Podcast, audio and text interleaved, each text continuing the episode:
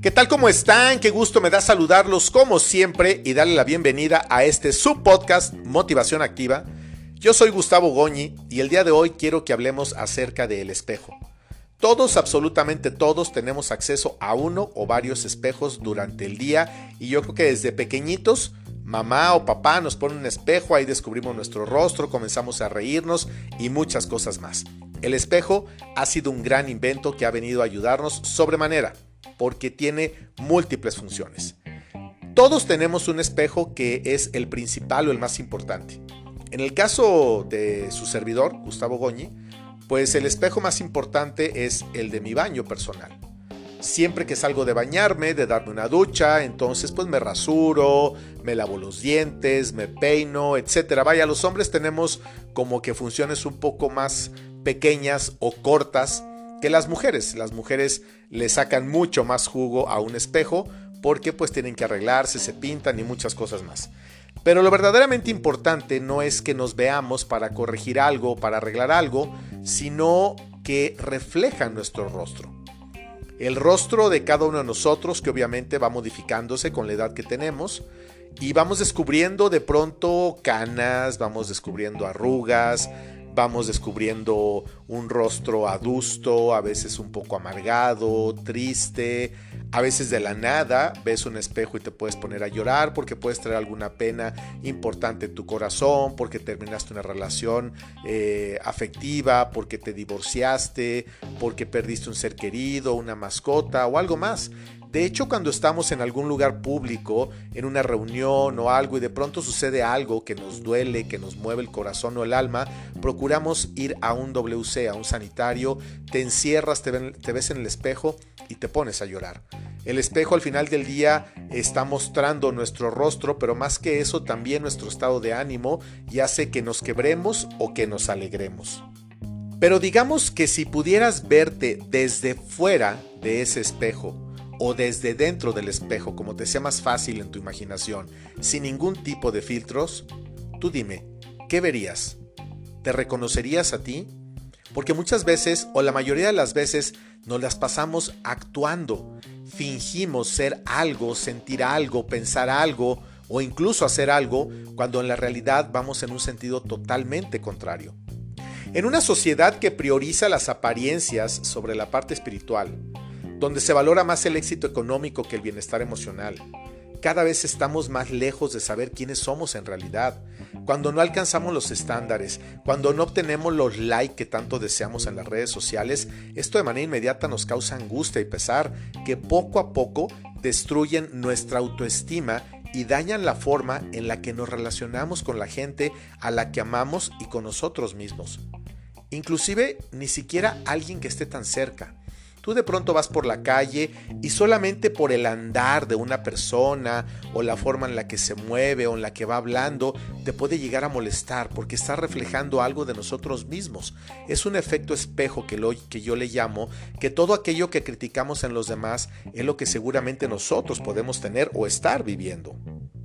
Es evidente que cada uno de nosotros tiene su propia historia todos procuramos siempre dar nuestra mejor cara. Es como cuando te invitan a comer a una casa, cuando vas a una boda, a una de despedida de soltera, a un cumpleaños. Pues procuras arreglarte, vas de acuerdo a la ocasión, eh, preguntas cuál es el código de etiqueta, etcétera, etcétera, porque se trata de que presentemos la mejor versión de nosotros mismos, pero no siempre esa versión es la que realmente estamos viviendo. La parte del espejo inclusive es un ejercicio que nosotros utilizamos mucho en la terapia, en la terapia, emocional, que es la que yo manejo, y refleja muchas cosas. Yo mismo, en el espejo, puedo darme cuenta de cuál es mi estado de ánimo. Cualquiera diría, oye, no, espérame, es que yo en cuanto me despierto, me levanto, yo ya sé cómo amanecí. No, la verdad de las cosas es que los primeros minutos son un factor determinante. Entre que tú abres tus ojos, entre que se te quita lo modorro, en lo que decides levantarte, vas al sanitario, esos segundos o ese par de minutos son muy importantes porque van a definir cuál es tu estado de ánimo. Obviamente podemos estar pasando por una situación complicada, por una crisis emocional y por muchas cosas más, Es imposible que si el día de ayer sepultaste a un ser querido, el día de hoy amanezcas muy sonriente, muy feliz. Obviamente venimos cargando con una emoción muy fuerte de mucha tristeza. Igual si te acabas de casar y estás en tu luna de miel, pues evidentemente estás radiante, estás feliz, estás contento, o al menos así debería de ser. Pero el espejo nos refleja mucho más de lo que nosotros creemos. Deberíamos de acostumbrarnos a vernos más en el espejo no solamente como un elemento para poder arreglarnos, sino para tratar de descubrir qué es lo que está pasando con nosotros. Yo te aconsejo que de vez en cuando te regales un par de minutos una vez que ya hayas realizado todas las actividades necesarias para tu persona con el espejo, que te detengas y te observes. Ve tus ojos, trata de ver el movimiento de tus pupilas, no te fijes tanto en la arruga, en la cana, en el peinado o en cualquier elemento que te pueda distraer. Hay muchos elementos distractores que utilizamos o utiliza nuestra mente para no concentrarnos en lo que es importante. Obsérvate por un rato, un par de minutos, 5, 10, los que aguantes, pero sin música, tratando de aislarte de todo lo que está sucediendo alrededor para que puedas descubrir qué es lo que está pasando contigo, qué es lo que estás viendo y te aseguro que vas a encontrar cosas que a lo mejor no conocías. Yo lo hago con mucha frecuencia porque esto me permite darme cuenta de si me veo cansado, de si mi ánimo no es el mejor, de si mi rostro no refleja lo que mi mente dice o lo que mi alma siente, lo que mi corazón quiere expresar. Entonces es donde podemos empezar a trabajar. Es un ejercicio muy sencillo. Tú vete en el espejo, Ve lo que no te agrada de tu persona, échate un clavado a tu interior y di, a ver, Gustavo, no me gusta que estoy viendo que tu expresión no es la mejor. Eh, te, te, noto cansado, te noto triste, te noto con mucha ansiedad, te noto deprimido, no tienes ganas de hacer las cosas, nada te motiva. O por el contrario, oye, qué bien te ves, qué buena sonrisa, deberías de ponerte más esta crema, o mira qué bien me, me queda este gel, o vaya, qué sé yo.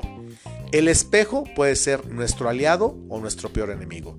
De nosotros depende el uso que le demos a nuestra mente, a nuestro pensamiento, porque al final del día el espejo solamente es un reflejo de lo que está viendo, está reflejando lo que está enfrente de él. Si yo estoy enfrente del espejo, obviamente me refleja a mí. Si pasa una persona detrás del espejo, va a reflejar a esa persona. Entonces, este puede parecer un tema demasiado simple, pero créeme que es mucho más importante de lo que nosotros nos podemos imaginar. Yo te dejo de tarea que hagas un ejercicio en tu espejo todos los días o mínimo una vez por semana o cada 15 días, una vez por mes o en algún momento para que trates de descubrir algo que tú misma o tú mismo no eres capaz de ver a simple vista. Algo que también es muy importante es que no importan los otros espejos.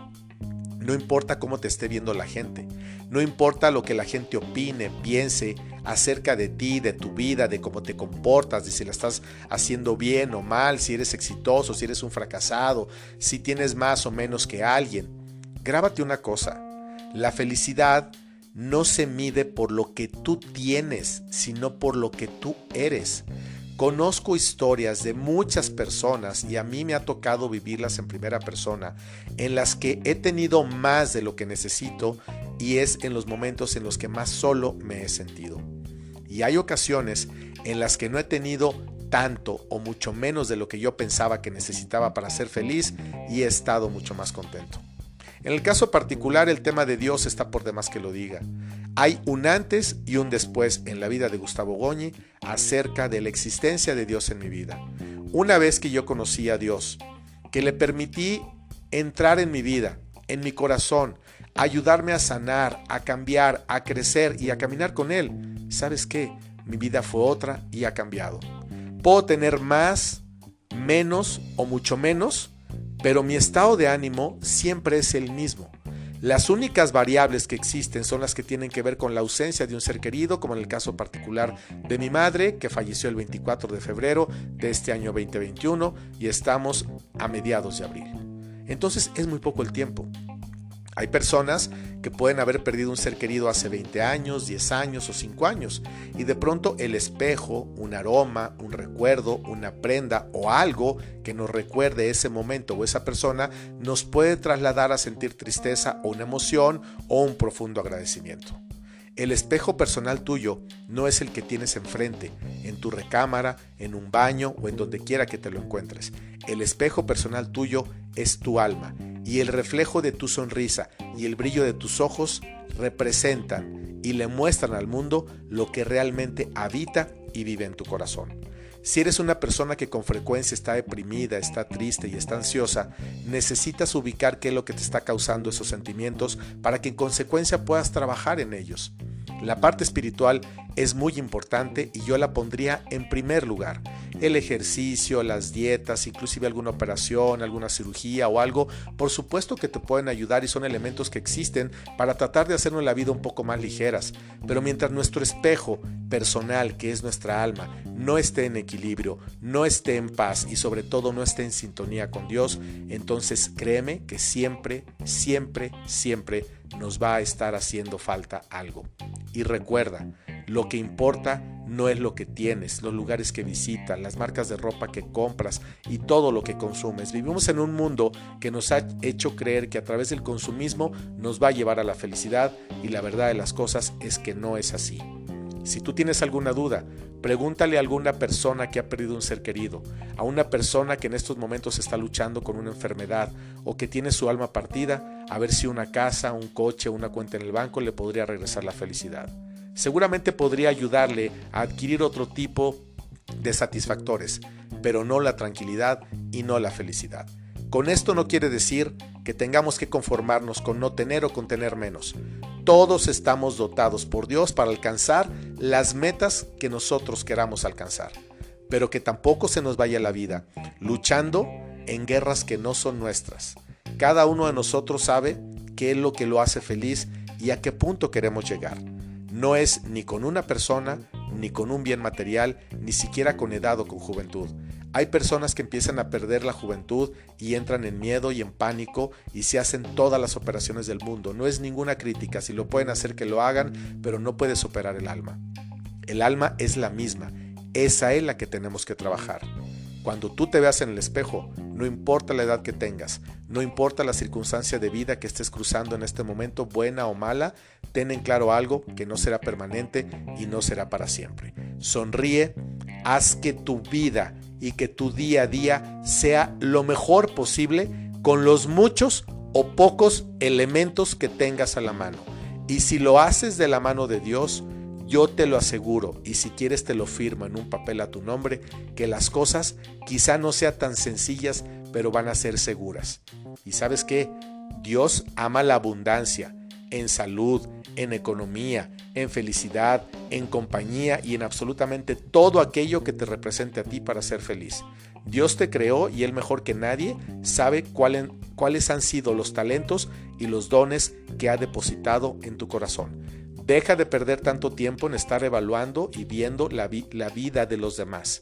Muchas horas se nos van en las redes sociales viendo los viajes, las fiestas y la aparente felicidad de todas las personas. Nosotros apagamos el celular y de pronto podemos sentir que nuestra vida es miserable porque no tenemos ni siquiera la cuarta parte de lo que las otras personas tienen. Pero insisto, el hecho de que alguien tenga algo más que tú en amor, en economía, en salud y en muchas cosas más, no necesariamente le hace más feliz. Porque hay gente que es, tiene salud y no es feliz y hay gente que está cruzando por una enfermedad y es feliz. ¿Cuál será la diferencia? Que Dios habita en un corazón, que tiene mucho o que tiene poco. Paz y bien para todos ustedes siempre.